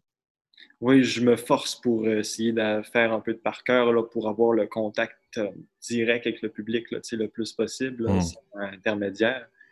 Mais euh, c'est pas tout le temps facile ou j'ai pas mm. tout le temps le temps euh, et tout, mais euh, j'aime beaucoup écrire puis présenter dans l'instantané, dans ce qui est juste au moment où c'est fait. Puis mes textes sont souvent tout d'une traite. Je ne sais pas, toi, s'il si, y a des bouts de tes romans ou des bouts de tes textes que tu fais qui, qui, sortent juste comme une sorte de, de gros vomi, là, ou de, tu sais, de... Ben, j'espère qu'aucune critique va, va, dire ça, mes textes. En tout cas, j'entends le message, mais je te trouvais sympathique jusqu'à il y a quelques secondes. mais non, je sors rarement du gros vomi. Euh, non, mais c'est de la manière, là, tu sais, c'est ouais, ouais, je, comprends, je comprends ton idée, mais oui, il y a des, il y a des, il y a des, des, des parfois des espèces de, de fulgurance. En fait, le terme, ce serait ça. Il y a quelque chose, il y a une fulgurance, tu as besoin d'écrire, il y a quelque chose, il faut qu'il sorte ou euh, il y a une image que, que tu mijotes inconsciemment depuis longtemps, puis là, tout à coup, ça se place, puis ça sort, puis là, tu ne retouches plus jamais. Je pense que tout le monde a, on vit ça, tu sais, puis d'autres textes qui vont prendre des, des années, tu sais, euh, je pense que des jardins, tu sais, qui dit, écrit euh, le, bon gars sur le coin d'une table en 10 minutes, puis les Yankees, mais ben, ça y a pris euh, des années de l'écriture, tu sais, il y a aussi une question de, c'est quoi le, le, texte, fait oui, ça m'arrive d'une façon à, l'autre. c'est comme l'amalgame de ça. Toi aussi, c'est un amalgame de ça un peu, un peu de. Oui, oui, oui, mais surtout dans les romans. Il y a des bouts qui vont super faciles, d'autres moins. tu vois, là, je suis en train de préparer l'album pour l'automne. Il y a des, des, morceaux qui se sont faits comme quelques heures d'écriture, deux heures de studio, c'était réglé. Puis il y a des hmm. chansons qu'on va hmm. reprendre en studio pour la quatrième, cinquième fois parce qu'il y a des trucs qui accrochent, il y a des choses qui marchent pas. Puis c'est normal. je pense que c'est là aussi où on doit avoir l'honnêteté comme artiste hmm. de retravailler son matériel ou parfois même de le laisser tomber quand ça fonctionne pas. Euh, on, on peut pas être génial tout le temps. Puis c'est correct de, de, de, de gosser un, un texte, une performance, une chanson, de le retravailler jusqu'à ce qu'on soit satisfait parce que euh, il y a une responsabilité envers la personne qui va nous consacrer de son temps, de son attention euh, de l'autre côté. Mm. Moi, je, je suis pas à l'aise avec euh, l'artiste qui s'en fout, puis moi c'est le même, puis ça fait pas ton affaire, tant pis. Ben, ben non, parce que la relation artistique, c'est une relation quand même. Toi, tu prends le temps de m'écouter, t'intéresser à ce que je fais, donc moi, je vais mm. prendre le temps de travailler mm, pour que tu as un objet de qualité euh, dans l'œil ou dans l'oreille. Mais je suis curieux aussi de savoir si, en fait, euh, est-ce que tu vois un, est-ce que tu vois un, fil rouge euh, avec ces moments-là qui, qui, sortent tout seul ou entre ces moments-là qui demandent beaucoup de travail? Qu'est-ce qu'il que de commun à, à, ces différents moments-là? Non, pour moi, c'est deux temps de la même respiration c'est que parfois, il y a des choses sont emmagasinées qui sortent facilement, puis parfois, il y a des choses qui sont emmagasinées puis qui demandent qu'on leur ouvre le passage euh, au pic puis à la pioche pour travailler vraiment davantage pour les extraire. je vais, Merci, euh, merci David. Puis euh, je vais, euh, je vais nous timer un peu. Je vais faire un peu le gardien du temps parce que David, tu dois partir bientôt. Je sais que tu avais quelque chose cet après-midi.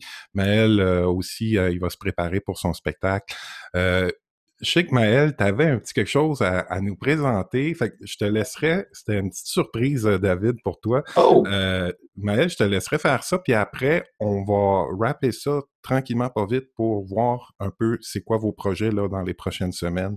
Puis euh, ça va être à peu près ça. Fait que Maël, the mic is yours, comme on dit en bon japonais.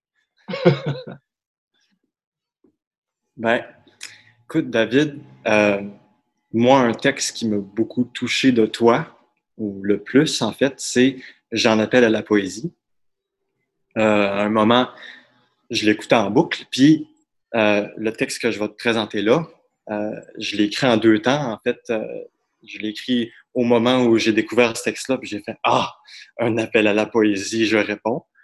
Et euh, dans un deuxième temps, quand j'ai appris que j'allais faire ce, ce podcast-là, puis avoir la chance de te rencontrer, donc, euh, tu euh, finis ton texte, j'en appelle à la poésie en disant J'en appelle à la poésie, j'espère que vous me répondrez. répondrez.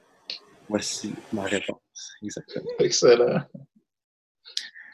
J'en appelle à la poésie, like What up, dog, it's me. Inonder tous mes recoins, peinturer des mots de mes mains. Je persiste et signe, si bien je suis digne de mes idéaux, je m'amarre et rime. In excelsis Deo, monteam et cimes, au plus haut des cieux, chemin sinueux. Grimpe tes arbres, descends des rideaux, démarre-toi de marbre, délaisser les kilos s'en est assez, s'en est trop, si bien j'en appelle à la poésie.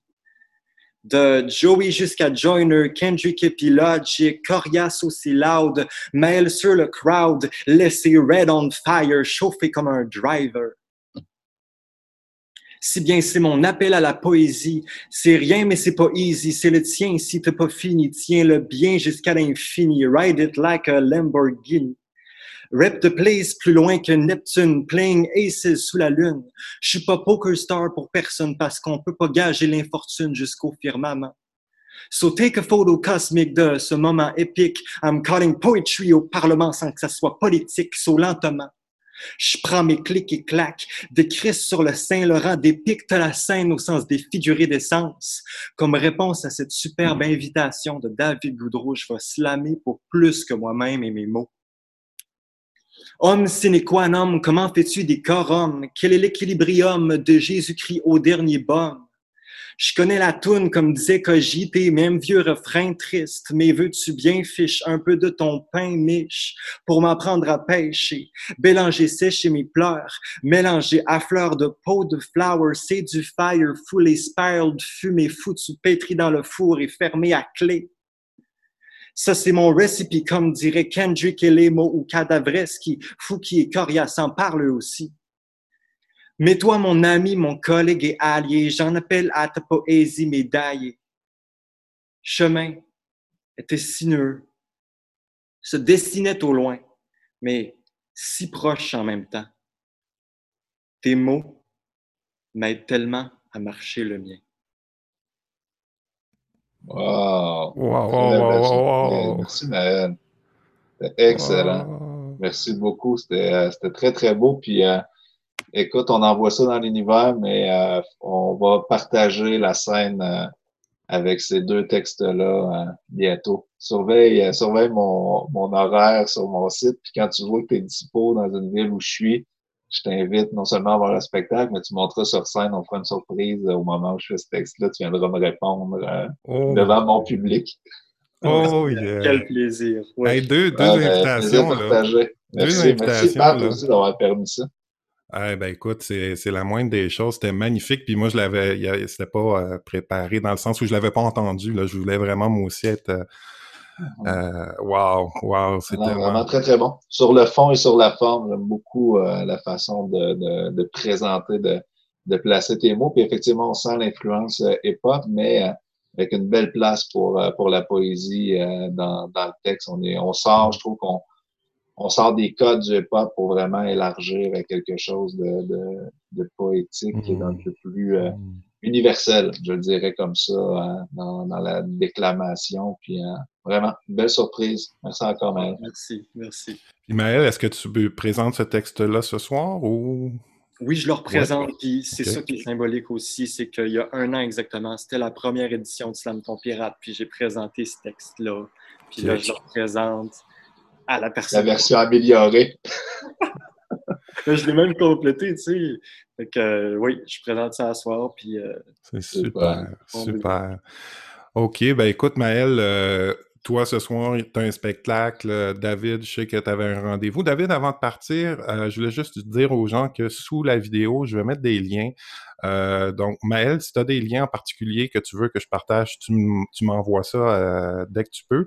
David, on va partager particulièrement le lien de Ta mort à moi, qui est ton dernier roman. Veux-tu nous en glisser un petit mot?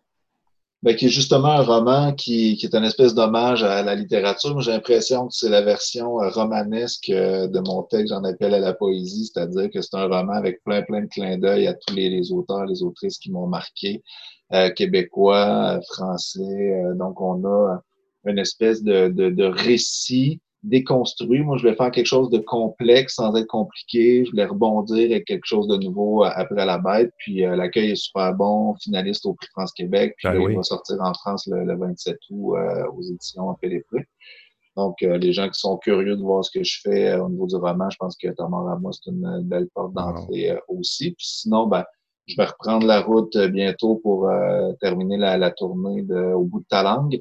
Et si vous tombez sur la bonne date, ben, vous aurez le duo avec Maël. Ben oui. Euh, ben oui. collectionnez-les toutes, mais à chaque spectacle, jusqu'à temps que vous ayez les deux sur scène. Donc, Maël et David sur scène, puis Maël en 2021 à Saint-Venant.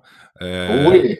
En 2021 à Saint-Venant, puis ça, c'est tout près de chez moi, Maël, fait que je vais être là, c'est certain. Puis j'étais là, euh, j'étais là euh, il y a deux ans aussi. Là. On se verra en vivant, les trois. C'est ça, ça serait vraiment magique. Ça serait vraiment le fun. Mais écoutez, un gros, gros merci. Moi, je vais en profiter pour faire ma propre blog, euh, dire aux gens que ce projet-là, ça m'anime énormément, puis que je, trouve que ça a été une rencontre vraiment magnifique. Euh, tout à l'heure, David, à la pause, me faisait en joke ça sera le temps à la pause de faire ta pub de banque, tu sais. Mais j'en ai pas de sponsor. Fait que c'est vous autres les sponsors. Les gens qui veulent m'encourager, ils peuvent passer par Patreon. Euh, le site Patreon, je vais mettre le lien là. C'est 3 dollars par mois pour l'audio, 5 pour la vidéo. Fait que, tu sais, je veux dire, pour quatre épisodes, c'est quand même pas euh, faramineux. C'est une façon pour moi de me permettre de poursuivre ce projet-là qui m'anime beaucoup. Sinon, vous allez l'avoir gratuitement sur toutes les autres plateformes. Donc, vous avez le choix, là, c'est pas, euh, pas une obligation, mais euh, c'est vraiment apprécié pour les gens qui s'abonnent. Fait que voilà, c'était ma petite blog. Merci beaucoup. je vous souhaite un, une belle fin d'été, puis surtout de l'art vivant. Hein. J'entends ça, là, que c'est vraiment en train de tranquillement, pas vite se remettre, à, se remettre en place. Donc, euh, je vous souhaite le meilleur, les gars. Merci beaucoup pour votre générosité. C'était vraiment, vraiment le fun. Merci, Maël. Merci, Pat. Merci beaucoup. OK, à bientôt. Bye bye. Bye bye.